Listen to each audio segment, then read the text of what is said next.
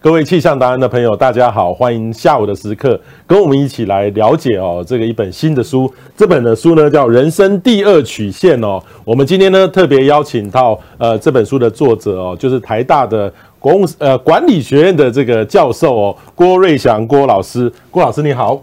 启明好，然后各位观众大家好。好，呃，因为郭老师教过很多 EMBA 哈，我我很多的业界的朋友，呃，都是老师的这个学生哈。他呃原来在企业工作，然后再去念个硕士哦，所以我很很早就知道这个郭老师，但是第一次哦完整的读完这本老师的新书，这本是由这个天下文化所出版的，叫做《人生的第二曲线》哈。呃，我待会再来解释什么是第二曲线。首首先来问一下老师，我其实。其实我看你的背景，你很特别，是你是台大土木系，对，而且在国外先拿到一个土木硕士，对，机械博士，然后你完了之后你就业界上班，然后呢又跑去念一个管理硕士，是，竟然跑到台大工商管理学系去当教授，嗯，这个这个跟我们想象差很多，理工跟这个管理科学，这个是二二类组一类组的学生呢，完全不一样。我觉得这个有可能是因为我们在台湾对于科系专业。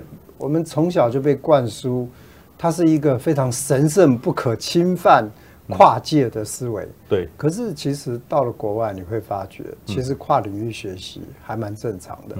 那当然了，我在那个呃年的当下，我自己也在思维。刚开始的时候，其实纯粹只是工程之间转换，那还好。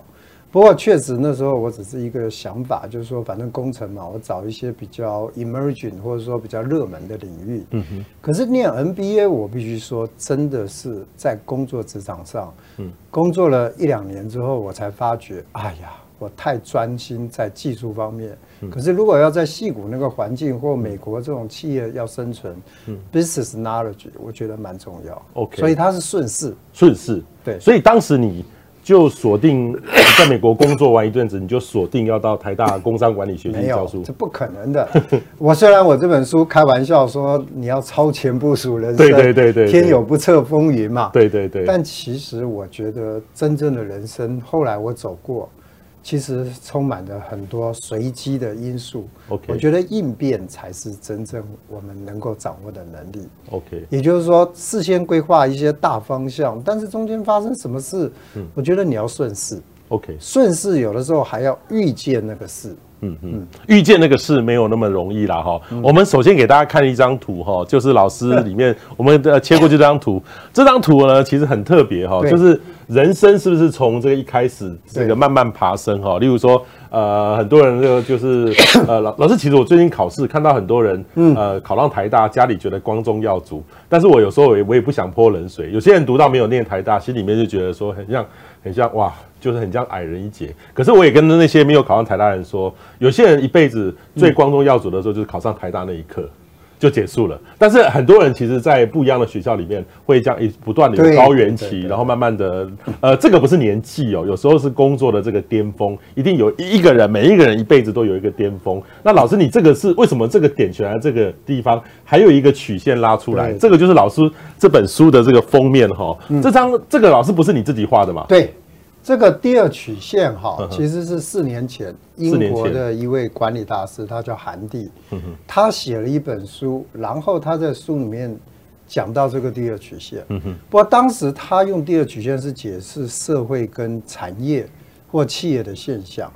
那这里面其实有一个很核心的概念，如果以企业来讲，企业如果一直在它的第一曲线一直成长。但有一天也许会由盛而衰，嗯哼，所以你要继续寻找第二成长曲线。可是这第二成长曲线不可以在第一曲线达到顶峰才开始，会来不及。那为什么要在预先？第一个，你资源也比较充足，第二个才接着上去嘛。对对。所以其实你见证很多企业大概寿命不超过三四十年，你就知道说。企业由盛而衰，常常就是因为它找不到第二成长曲线。嗯嗯嗯。那我是四年前看到这一个书，我觉得很棒，我就介绍给我 EMBA 的同学。我们从产业的角度去思考。嗯哼。两年前我在思考，那怎么没有人教人生也需要第二曲线？人生也需要第二曲线。对。OK。其实真正。我觉得任何企业、任何专业，其实最后其实发动者还是人嘛。嗯哼哼。那各位如果有一点稍微成长经验，都应该知道，你大学念的跟你现在做的不一定完全一样。老师，你就是一个很好的例子。对。然后第二个，台大土木系。然后第二个，人生怎么可能就是只有一条线呢？嗯哼。其实我刚刚有特别提到，我们其实因为从小到大太过重视升学主义，嗯哼，我们限制了我们的机会。譬如说。我们就会天真的以为，十八岁那一年我上的大学就决定我这一生的成就，这是不对的。好，就算你上台大，那也只是说你在十八岁那年证明你考试成绩比别人好。可是人生如果还有五六十年，难道后面的努力不算吗？还有慢慢你的兴趣啊，你的能力啊，你的人脉。那难道你不中间你不需要做一些转进吗？嗯，这个转进其实代表的其实是更适合自己的方向。嗯哼。还有另外，我很喜欢把人生当作是跑马拉松。嗯哼。其实跑马拉松真正重要的不是一开始的速度，是配速。是配速。对。好，配速。那也就是说，你不能太早就没有气了。OK。好，那也就是说，其实人生是需要不断的耕耘，不断的要灌溉。但是在这个当中，配速其实还不够，其实方向比较重要。OK，好，老师讲了很多有意思的道理哦。不过我还是要问老师，这条曲线哈，这个呢是大家一般的工作上哈，一定或是一个公司或一个人，一定有一个事业的顶峰了哈。老师，你判断一般人的事业的顶峰大概都在几岁的时候？其实哈有两种，有一种呢是能力很强的，能力很强，他其实。不见得叫做很早达到顶峰，应该是说他很早就已经达到一个他感觉到他已经胜任愉快，都觉得没有什么挑战。像这一类的人不多，我们也很羡慕。像这类的人就需要转换，做一些更有挑战的事。但是比较可悲的是，有一些人在舒适区太久，他其实不叫做顶峰，而是生活过于稳定。然后呢，就在这个当中慢慢缓慢的成长。他没有注意到整个时代改变，其实工作职涯所需要内容也改变。有一天他才发觉时不我与，他没有办法在市场上有足够竞争力，他可能提早被踢出去，就被淘汰了。嗯哼，那这一类的人就很辛苦了。嗯哼，好，好，所以这个是不一样的这个特性哈。所以各位朋友，请分享出去，因为我相信很多人跟我一样。其实我们一直一直很害怕自己马上就要往下走了哈，其实都要不断的去时时替力自己找到一个曲线，但是也不能一天到晚紧张，或是看到这个有什么好的东西就去学什么东西，这个跟风是最后等于是跟风是没有用的，一定要提早超前部署哈。老师这边其实这本书里面，呃，老师这个是你在疫情之前。没有没有，我其实在一月份写出来，准备要在二三月发表。OK，后来就是因为疫情来了，你想疫情下我们怎么适合发表书？因为人都没办法聚集，对，所以一直拖到六月。那六月的时候就要想一个行销术语，所以因为这半年来，我想全台湾都很了解超前部署。我当时不排斥这个名词，其实对我来说。其实比较重要的 message 给给给读者就是，其实人生是需要准备的。嗯哼，你预备未来不代表说你现在预备的是百分之百或落实用到。嗯哼，但是你完全不预备，其实会有风险。完全不预备有有风险。我想今天所有的气象达人或者是收看这个节目，我今天尽量用气象的术语。嗯，其实风险是我们人生很少考虑的事。但是不要等到碰到人才会慌然失措，说：“嗯，哎呀，我一点都没准备，那就惨了。”可是老师，这个像今年的这个疫情，谁有准备啊？对，基本上没有办法准备啊。今年像这样的疫情，什么事情都 frozen。其实这一次哈，我觉得这里面还是有一些跟风险有关。你看哈，大家都自满于说台湾做的比较好，可是我会用一个比较保守的看法。我说，我们只是因为十七年前正好碰过 SARS，我们有过经验，因为有过经验呢，所以我们有先建立一些 infrastructure。嗯哼然后第二个呢，人民的意识相对还有记忆，也比较有那个 sense。所以当政府开始有一个所谓的指挥中心，然后要大家勤洗手、戴口罩，哎，我们大部分的人是遵守的。嗯哼，这种风险意识在欧美就是完全没有。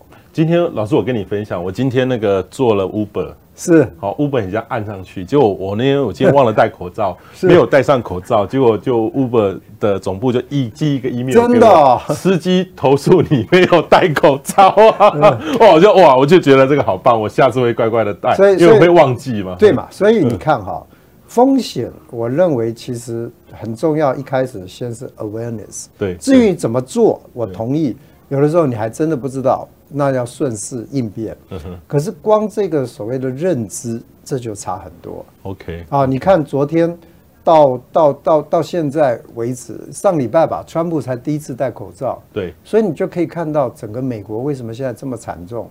我觉得是全国的民众都没有这种概念，他们不知道流行病或者说这种病毒感染是什么一回事。嗯哼，好，OK。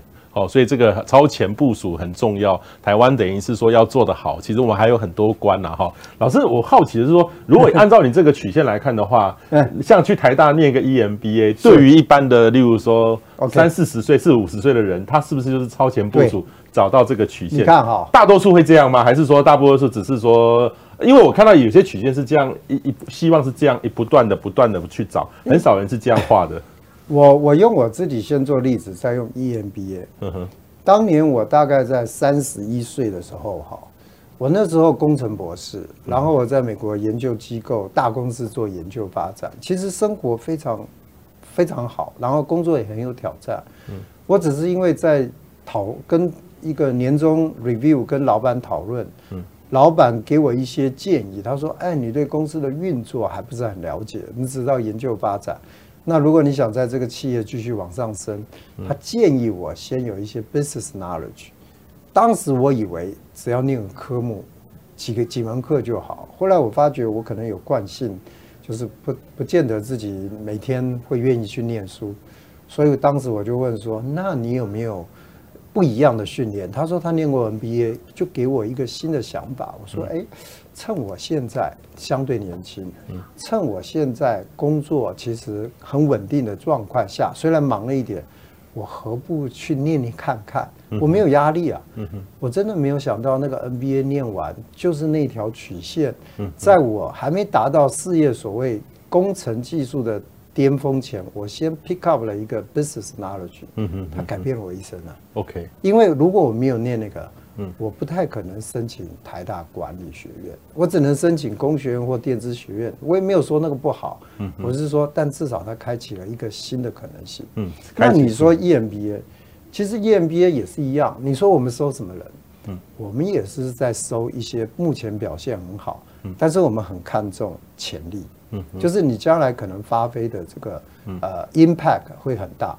那为什么我们会允许你来？是你可能在你原来的专业很强，你可能念医的、念法律的、念气象的，甚至是念商的都可以。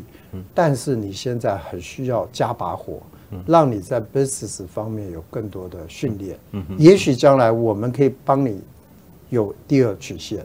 所以这个时候。进场点就很重要。嗯哼哼，好，进场点哈，所以这个其实是学习，这个 EMBA 只是方法之一啦。对，但是它比较全面一点点。对，其实还有很多人生的很多的方法。我我称之为说，这只是一种学习啦。OK，职涯本身其实有的时候学习是很重要。嗯哼，但是也不是只透过学习嘛。有的时候你去接受一个比较难的专案，嗯哼，甚至你有机会去处理一个跨领域的专案，跟不同的领域的人合作，哎，这都是学。训练了，说不定就开启了你另外一种。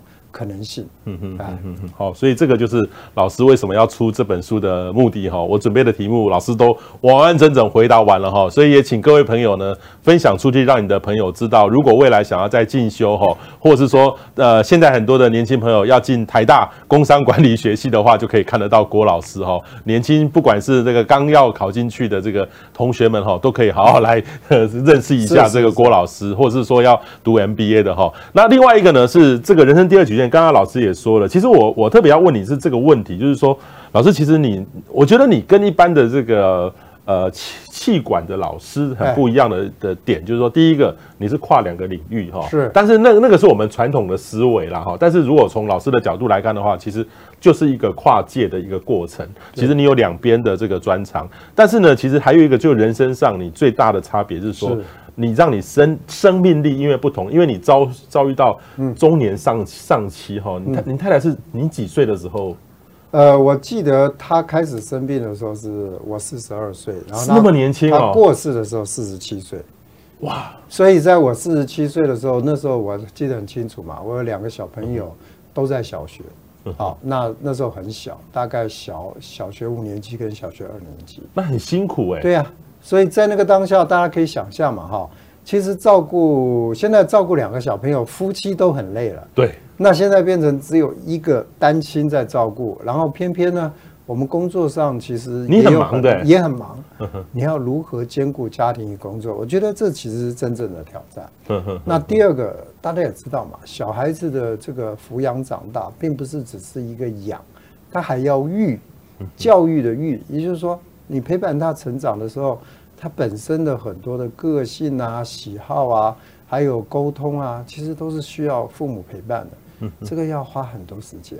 但是老师，那个过程当中是你自己摸索出来的吗？因为我看到你这个，呃，其实你是一个善尽责任的爸爸。我看到你哦，里面描述说你都开着小孩子去补习啊，接送他们打球啊，里面接电话，我就在反省我自己，就是说，呃，老老师是比较谦虚，形容说自己很像，呃，身体在那边，心不在，都在工作上面，这个是不得不所以然的哦。但是你其实是以找到一个方式。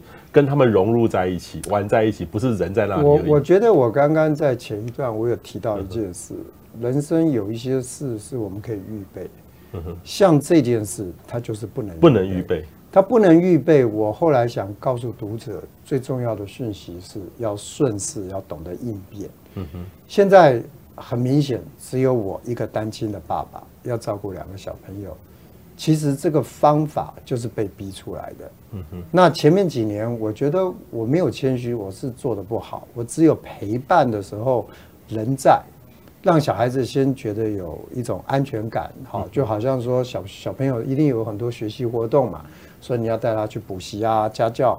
那小朋友也需要一些体能，那我就带他去参加各种体能班。嗯哼。那可是这个前面几年是 OK 啦。但是慢慢慢慢到有一个阶段，他们在成长到青少年，我觉得我没有花足够的时间跟他们沟通。嗯，那这个其实在我书中就描述，有一天等到我们家老大他要考这个高中的时候，这个叫做基测，现在叫会考。嗯嗯，他竟然说你不用陪我去，我自己去就好。嗯嗯，这个其实对我当时是一个很大的震惊 shock，因为在我们年轻那是全家出动，他现在为什么不让我去？我知道那一天，我才知道，原来他也开始渐渐长大。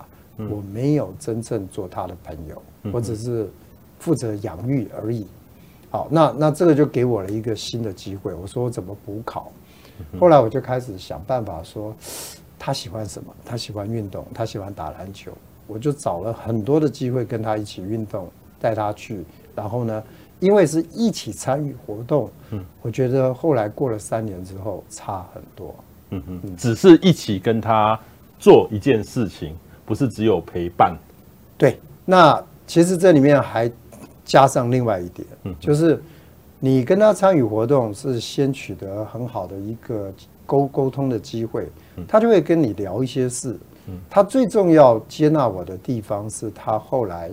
要在升大学的时候也要选科系，然后在这个高二的时候，他大胆的跟我讲说他要念体育系。老师，你是台大工商管理系，你很清楚全台湾的业界发展，那时候你是不是疯掉了？就 差点就从椅子掉下来。我想任何父母大概第一个对体育系到底出来要做什么，就是国手才去念的。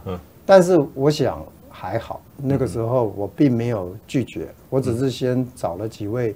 台大体育的老师先跟他聊聊，先确认我们家老大知不知道到底念体育系以后出来做些什么。嗯，其实呢，他们很多是从事老师的工作。最后，我们家老大告诉我，他念体育系，他也很有兴趣教书。嗯哼，我觉得这件事情至少在沟通的过程中，我比较能够了解。然后呢，我就会开始思考。我在教育产业常常也告诉很多年轻人。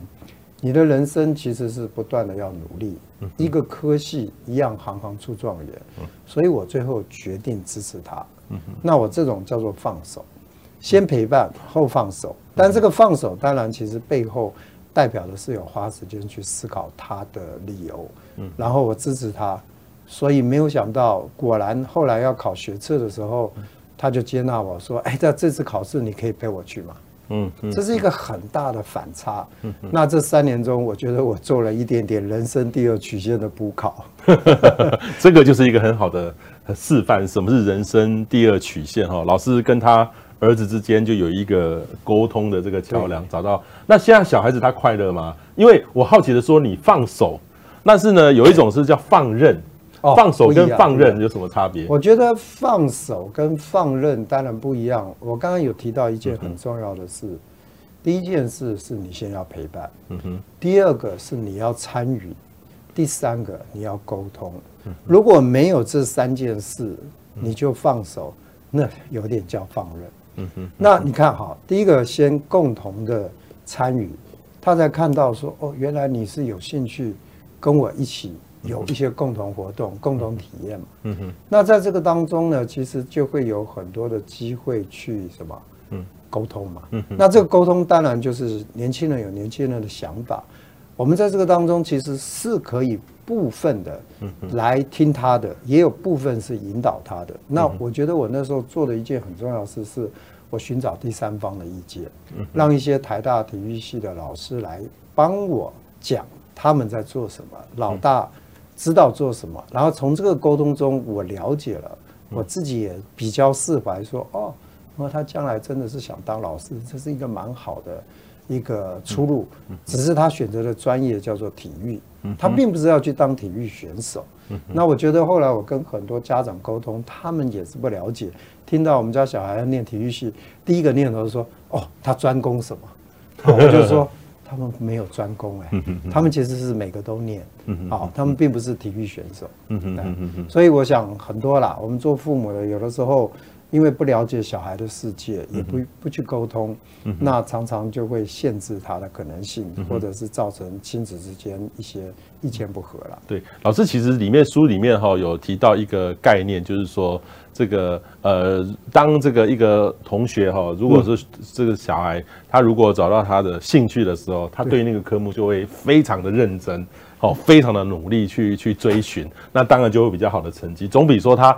被这个家长哈就安排好了，就去做这个，他根本就是随随便便念了。对，等于这个动机很重要。没错，我觉得我也是摸索中找出来的。然后，呃，因为我接触的大到的大部分是大学生嘛，但是在大学生之前，我对于小朋友国高中那时候是不清楚。但是就像你刚刚说的，他们快乐嘛？我后来见看到我们家老大后来念了体育系。他真的是四年来，我都不需要去关心他到底考得好不好，因为第一学期就拿给我成绩单说第一名，这么厉害？对啊，啊，我就终于知道说，哎呦，他现在是为他的兴趣而念书，我们不需要再去盯他。然后呢，大概就是大学毕业的时候，他应该成绩非常好，因为他那时候就真是国内的体育研究所，全上。那我一点就不用担心。后来他进了师大。那么进了师大之后，他还故意停一年。我说：“哎，你怎么不直接念？”他说：“我要教书，我想要有教师证，我要我念了教育学分，我要去实习。”所以他想的都很清楚。嗯，所以这就是我说的，我们在培养他作为一个独立思考的小朋友，他热爱他的选择，他选择他的热爱，而我们在旁边支持。嗯，这个其实不是放任。对，可是老师，你教的是你是在管理学院哈？对，你的学生，你的特别是你的 EMB 的学 EMBA 的学生，可能都是有钱人，是哦，有钱人。然后其实他们相对的资源也比较多，你会不会你会不会有一种奇怪说啊这个？读当这个老师，如果教中学老师或者一般老师，待遇就这么这么就设定的。你为什么不 我帮你找啊？到底运动商品啊，体育频道啊，你的学生就一大堆都是这样。你要帮他能够展翅高飞，更好的这个待遇，你都把你都可以帮忙他，都可以做得到啊。没错，你这个我完全看过我的书，我都用过这些伎俩，没有成功。呃，第一次。帮他安排到爱尔达 电视台，我想大家都应该知道为什么要安排到 爱尔达电视台体育频道嘛。希望他也许将来有一些当球评也不错，对，就有一些媒体经验。第二次安排到 Nike，做实习，这个体育运动品牌第一大牌。对呀，嗯，第三年还要安排，他说谢谢，我不要了。他决定自己申请一个偏乡到乡下去教小朋友。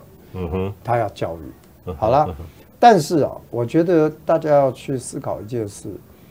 我就开始鼓励说，哎，那你要不要干脆这样子啊？念完硕士出国念博士？你为什么只教国高中生？以后你可以教大学生呢？我觉得我的初心没有错，我们都希望小孩子能够继续成长，但这个是不能急的。其实是到最近，我们家老大才讲，以前你讲的那些想法，我根本没考虑，但是最近我开始有在思考。我在这里注意到两件事：第一个，他渐渐长大了，他开始比较了解父母当初的提议，并不见得是坏的；第二个呢，是他也会到处听、到处看啊，并不完全从我这个地方。所以其实他就说啊，我有这个念头，当然还没有具体行动。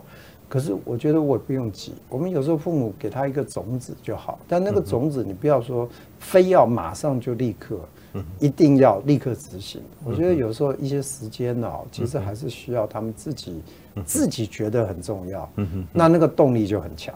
嗯哼，那个动力哈，帮助小朋友找到那个动力哈，那个转折点哈是最重要的。可是大多数的父母会觉得你的人生轨迹时间到了就要往那个地方走。这个真的是因为哈，我觉得在我们台湾或中国的环境跟欧美比起来，我在那边受教育的时候，我还是觉得。他们的父母比较尊重小孩子，然后他们其实是小，在国高中其实没有像我们压榨的那么厉害，嗯哼，他们反而是大学的时候其实压得很凶，但是大部分是来自于学生自我的驱策。我讲的是最好的学校，嗯哼，那那我们这边常常偶尔会有发生相反现象，国高中压得很紧，到了大学就放空，很多都不去。台大的学生是不是都常常这样？也有也有，为什么？你去问。台大的学生也有成绩不好，我通常发觉他其实最重要的就是两个因素，其中 number one 的因素其实是志趣不合，不知道要念这个干嘛。那你说，那你当初为什么要考？没有啊，大家都说考这个系光宗耀祖啊，但是这不是我要的，渐渐发觉不是我要，那你看他就散了。当他没有动机，他的成绩当然往下掉。他不是能力不足，可是这时候他又不知道往哪走。如果有人愿意在这个时候给他多一点机会，或辅导他，或者是给他一些比较好的建议，我觉得他如果能找到新的方向，我觉得他们是有机会的。嗯嗯啊，所以我觉得人生很复杂，我们也不能用一个单一的公式来限定所有人的可能性。仍然会有很多人就是乖乖牌，他就是觉得线性发展，听父母的话，然后呢，也对，然后做做的不好，做的很好，但是还是有很多的年轻人，他就是比较有想法，有比较有想法的人，其实有时候我们要注意一下，他一了是乱掉，一了是将来可以非常卓越 outstanding，因为他很早就有想法。嗯嗯嗯，其实老师说的这个真的我很有感觉哦，就就很像说，我看到很多人他其实路不见得走的。这个很快很快，跟大家一样快，走得快不见得到达那个顶峰，对，反而是走的慢慢走，慢慢走，找到自己兴趣才能够往上冲的比较高。好，就很像现在台大校长管中闵校长，对对对，也是文化毕业啊。如果按照现在的，如果你的小孩子，我我不是批评文化大学啦哈，就是说，如果一般按照那个分数，现在世俗的分数的话，哇，这个以后毕业就差不多了。对，可是他其实这个他在念文化之后，他突然有一天当兵的时候，找到他的兴是。所以我觉得以管校长的例子，跟我刚刚讲的有一个共同点，就是当一个年轻人自己找到自己的动机的时候，他其实爆发力可以突飞猛进，很强。我的了解，管校长也是，他觉得他高中其实没有很认真念，所以他大学考不好。他大学呢，其实也没有念得特别的优秀，直到有一天他自己觉得，哇，这下大学要毕业了，他才知道。在这个社会要生存，其实好的学校、好的学历，还有好的能力是很重要。他自己开始突然间觉醒，要发奋图强。从此之后，他的人生一定比谁都用功。那其实这就是我刚刚说的，你不可以用十八岁决定一个人的一生的成就。嗯哼，好，所以老师今天讲的其实是。很有道理哈。其实这个我自己看过很多这样的这个例子，就是说整个人生的曲线是不一样的，他反而在某一个时刻点找到他的这个兴趣。有些人很年轻就出道了，但是他可能很快就到一个平原期了，然后呃舒适圈在那个地方就会遭遇到很大的瓶颈哈。好，老师，我接下来问你一个很有意思的问题哦，就是说。去运动哈，嗯，老师，你平常你以前年轻的时候，就像现在会一样跑马拉松吗？呃，我看全世界都差不多，台湾特别年轻人不跑步的。可是我们各位这个年代，我现在看老师哈，他那个脸是红晕的。是是是，谢谢。你是每天都在跑步？接近，呃，跑六休一。跑六休一，就是跑六天休一天的。那一天跑多少？呃，我的运动量现在蛮可怕的，一个月超过三百公里。所以一直平平均一天至少十公里，一天十公里。对啊，当然我们周间少一点，周末跑很多了。周末跑，因为周末时间多。好，但是如果你用平均，就是一天十公里。呵呵啊，这个我我不知道什么时候开始哦，就有一天突然发现，我台大 EMBA 的朋友都在，不是去划龙舟，就是去跑马拉松，不然就是跑山铁。哎，这个是台湾什么时候我们的 EMBA 的人哈，原来都专职念书的，竟然就跑去做运动。呃，我正好也是推手之一。你是你是推手，嗯，因为我们早期在差不多二零零八、二零零九年，好，那个就差不多十一、十二年前，我们开办了一个体适能的课，就是结合体育跟医疗，让这些中中高阶主管有机会认识运动，其实是帮助他们运动。那我虽然是老师，也加入了一个班级。嗯哼。然后运动完之后，我们几位同班同学，就那个班，就说要持续运动，所以我们就开始找赛事。那当时觉得跑步很简单，我们只是先开始挑一个最简单十公里的台北马、富邦马。好，那没想到跑完之后三四十个人哦，我们好兴奋哦，就说那我们明年再来跑一个二十一公里。所以大家就开始有动力，因为一群人嘛，叽叽喳喳的。然后呢，又再过一年说我们来跑四十二公里。那在这个当下，我们就觉得这样不够，我们就开始渐渐有一些想法。哎，那我们要不要去国外跑马？哎，我们要不要开始横渡日月潭？哎，我们要不要单车环岛？嗯然后呢，当然也不是只有我们这批人，很多人就慢慢加入。甚至我们就开始说，我们要挑战那个中国办的戈壁挑战赛。嗯嗯。所以我正好就差不多从二零一零年开始，就是这个里面被别人带出来，我也带别人。然后呢，后来我有机会担任院长，我基本上都会鼓励进来的同学，你不管在这里你是什么职位，第一个追求知识是最重要，其次如果心有余力，把身体练好。嗯哼，因为在身体练好当下，你会跟很多同学一起运动，还有一些团队合作的默契。嗯，其实我们是用一种团体的氛围，在把这些人的青春活力激发出来。嗯，你这样看看嘛，事业打拼累不累？很累嘛。可是你找不到伴啊。那如果说能够利用一个团体，把自己那种本来曾经有的青春活力，或者是说健康重新拉回来，这不是很棒的事吗？嗯哼哼哼。所以，我可以理解，因为其实这阵子我前刚好上礼拜，我们前端午节哈，其实端午节今年全世界这个只有台湾有龙舟龙舟龙舟赛哈，我去参加了那场，那只有大概三十二队抽签抽到，当然了，我们那个呃 跟那个 全呃前几年第一名比哈，当然就输了哈，但是我们划得很快乐，对呀，因为我们没有输人家很多，人家是每天都在划的。然后我们没有输人家很多，那后来呢？我们慢慢就有舵手，我们的舵手是一位教授，哦，这个台科大的建筑系的教授，是是，他去练练习掌舵。哦，那那是最难的，最难的。结果我们那个，因为第一次他才他才滑了两次，然后有一天练习了一次，然后就去真的去参加比赛，结果那个水性很特别，结果我们。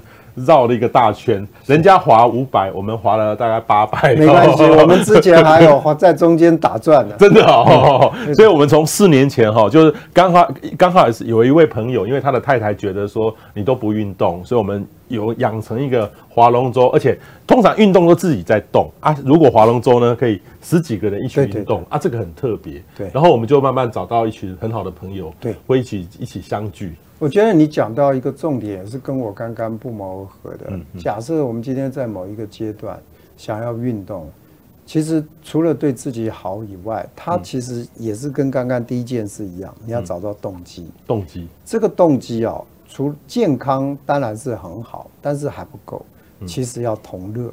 同乐，同乐就是要有一群人的概念。嗯，你想想看，你一个人运动有什么趣味？但是一群人打球啦、划龙舟啦、一起跑步啦、一起骑单车，嗯，那就是同乐。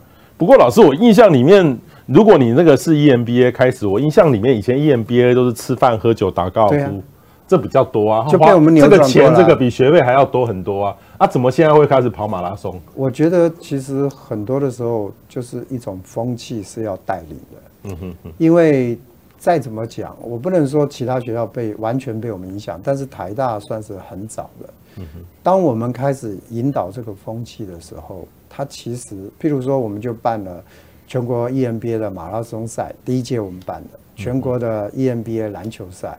全国第一届 EMBA 垒球赛，就是很多的学校看到，哎呦，台大怎么会这样子？什么比赛都是他们先开始 coordinate，然后呢，我们的很多后来进来的学弟妹看到学长这么热心，其实风气就是这样炒出来，然后慢慢大家也认同。嗯，因为有几个同学都很开玩笑的跟我们讲，以前啊，我就常常应酬喝酒，然后呢打高尔夫球，回家就被老婆念。嗯现在看到我每次都是大汗淋漓，运动完毕回去，他老婆自然会说：“哎，这总比去吃饭喝酒好。” 好，所以今天我终于找到这个，嗯，呃，原来台湾哈去念这个 MBA 哈，以前都是觉得要花很多钱在应酬哈，现在还是要啦哈。然后，但是呢，他们其实还会一起做运动。以前觉得这些人真的是疯到极点，因为他们本身哈都有一定的年纪，都事业有成，竟然呢要划龙舟、要跑马拉松，跟那个笑莲娜在一起哈。原来我都没办法体会，但是终于呢，我们找到这个原来这群的这个人的推手，原来在十多年前哈，这个就是。郭老师一手哈，这个小小一心，等于是一个念头转换过来的。我我认为哈，这里是我们一起创造人生第二曲线。为什么我说这也是第二曲线？你想想看哈，我们人生是不是在年轻，譬如说还没出社会前，我们其实都有一个比较好的生活品质，有足够的时间休闲。但是有一阵子期间，我们因为为了事业、家庭，是不是我们就停止了很多自我的一些运动啊、休闲、打拼嘛？但是现在呢，又重新启动。人其实不应该只有工作，应该也要有生活。生活当中的一个元素，休闲运动本来就是有益身心的。所以大家一起集其中又启发了一个新的动能。OK，好，呃，我刚刚看到很多朋友在线上哦，待会各位可以留下问题哦，这个我们待会再同一个回答哈。我最后一个问题想要问说，这个老师哦，人生不可能一帆风顺哈，是是是，那该怎么？这个书里面其实都有写，但是老师你讲重点就好，该如何超前部署哦？人生的第二曲线，而且你这边两个有讲到一个这叫做人生的创新学，对对，哦，这其实是两个问题，老师要不要简单的跟我们说？我觉得好，呃，我的第二曲线比较重点是忘记背后，努力变前，向着标杆直跑。这里面其实一个简单的概念就是，你要现在投资未来。嗯哼哼，基本上你要找到稍微开始去思考你的生活愿景，就是说你希望在生活上跟自己、跟家人、跟朋友要有一个什么生活上的一个调适。第二个是在工作上，你打算持续在学习哪些东西，能够帮助你有机会能够成长。那第三块呢？我是觉得说，其实我们生活在世上最重要还是要有爱，需要爱的连接。我觉得这件事情其实都是帮助我们，呃，能够往前超前部署。那我认为这里面很重要的一个概念就是平衡观，不要把所有的时间资源只花在一件事上。我们成人活在世上，需要爱，需要生活，需要学习。如果你能够适当的在现在这个当下做一点点比例的调整，找到一些适合配比的一个所谓的目标，然后呢，再找到一群人，其实在不不同的项目跟你一起走，也许你会比较容易达到那个目标。嗯哼哼哼，好，一起走了哈。所以老师其实这这本书里面呢，有提到很多的人生的这种新的这种想法，例如说怎么找到第二的曲线，怎么去做部署哈。我现在先我的因为我手机还没有办法看到留言哈，待会会统一的，所以各位有问题的话哦，随时都可以呃先提出来哈。我再点，其实这个也是我如果访问到老师的其里面的留言都现在还看不到，但是我看到好多的留言在在这个里面，所以欢迎大家可以分享出去，让你的朋友哈可以知道这个这本新的新书哈，所以这本老师其实我相我相信你的很多的学生应该都会买起来，然后来鼓励你的同事。他们蛮捧场的，然后买来就是分众朋友嘛。嗯，分众朋友其实很有很有意思啦哈，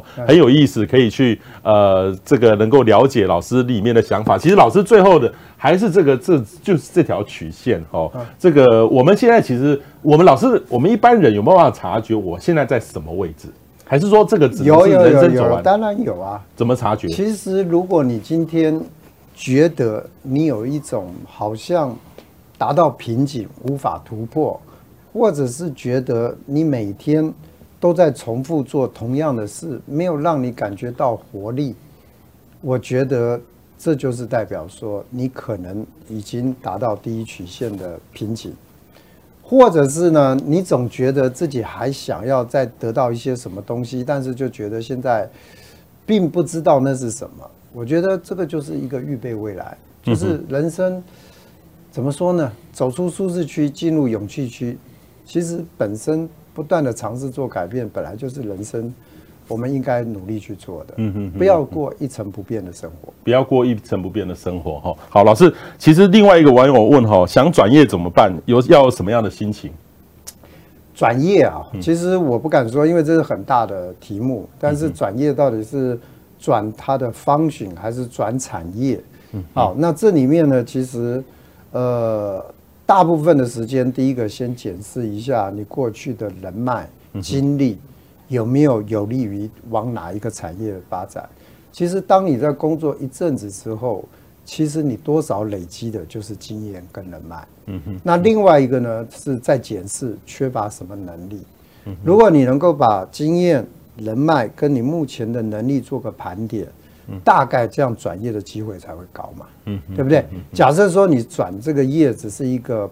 呃，不同的产业，但是它用的方式是差不多。譬如说，你都在做行销，那你过去的经验就很帮助。但是如果是同一个产业、不同的公司，那人脉就很有帮助。那第三个，就像我们刚刚讲的。过去你有没有一些专业，其实都没有用到，或你最近在学习一些新的东西，把它结合起来，说不定也会有一些新的机会。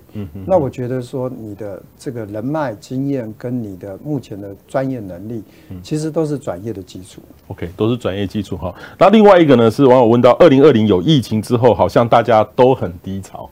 嗯，都很低潮。然后这个这种，尤其有时候情况，哎，看到全世界的情势都还蛮负面的哈。那该怎么样去面对这样的这个情境？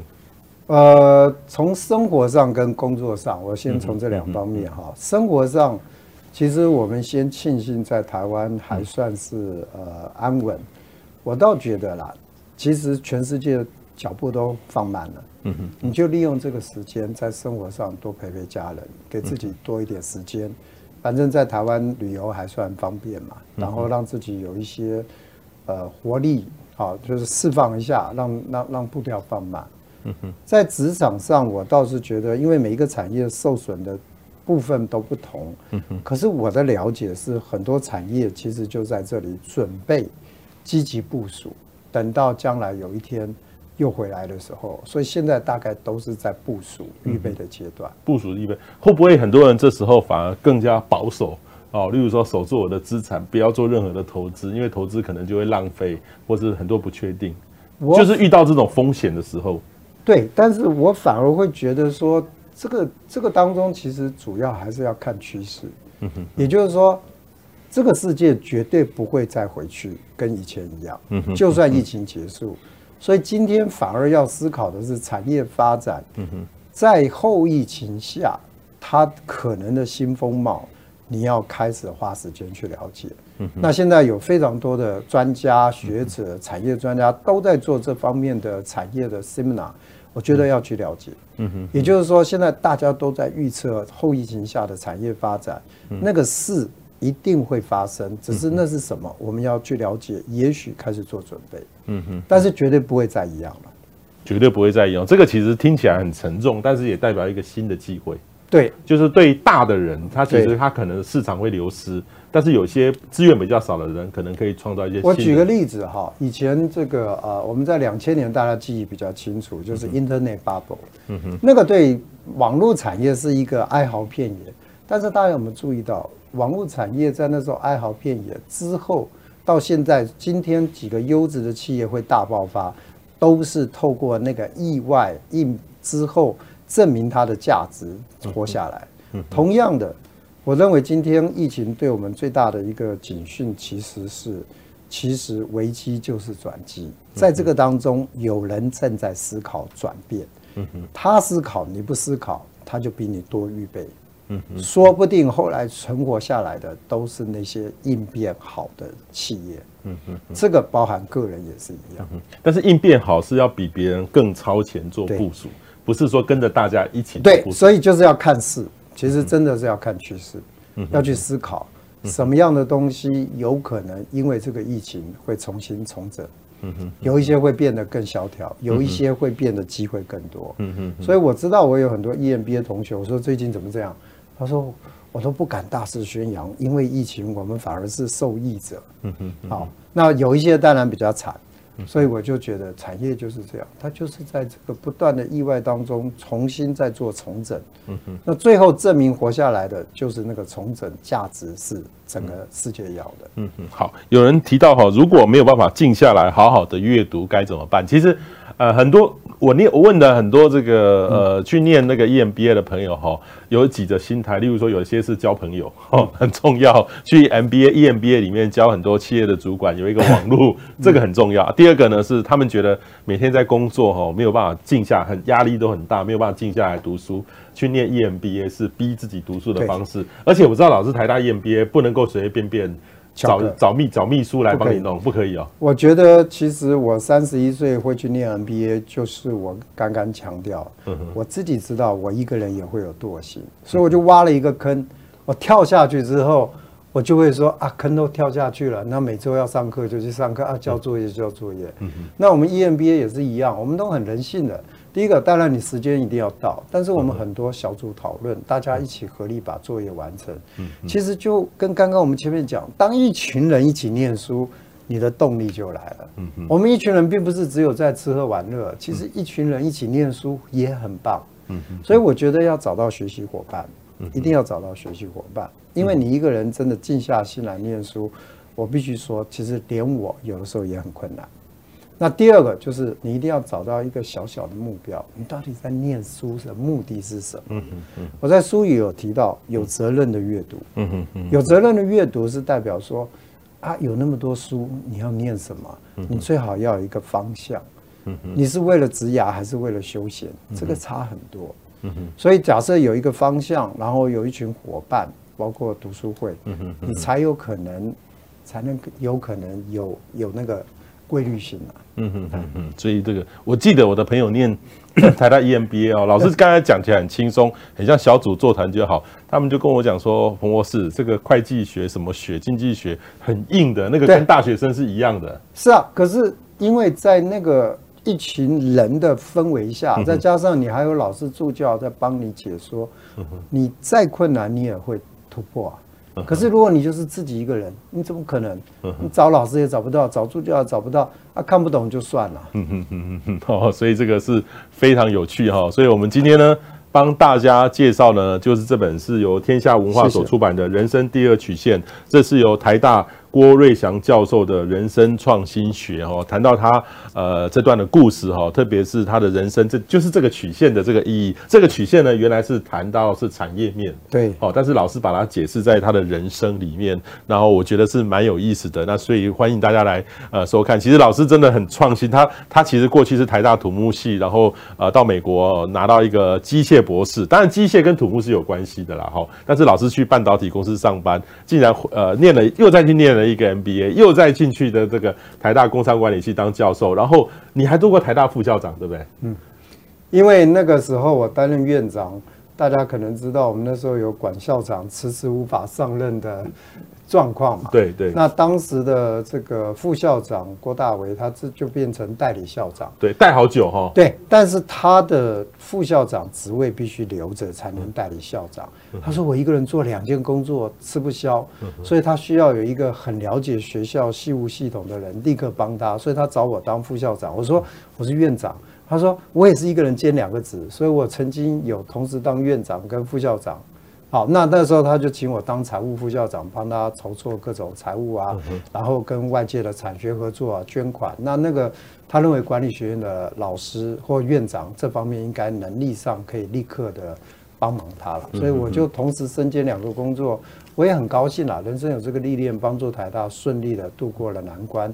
后来管校长上上任之后，我们校务也就继续的如如常继续往前走嘛。OK OK，好，今天非常谢谢这个郭老师到我们现场，也希望大家能够好好的来看这本书，然后来了解老师。啊、呃，其实我今天学到很多运动哦，原来就是呃为什么 EMBA 那么爱运动，就是他们来的，因为很难想象那一群人，这个中年人哈，有有时候有些人有一些大肚子了，然后既然跟年轻人。一样热血，在那边跑马拉松去，一开始觉得怪怪的，但是后来看一看，哎、欸，还蛮感人的。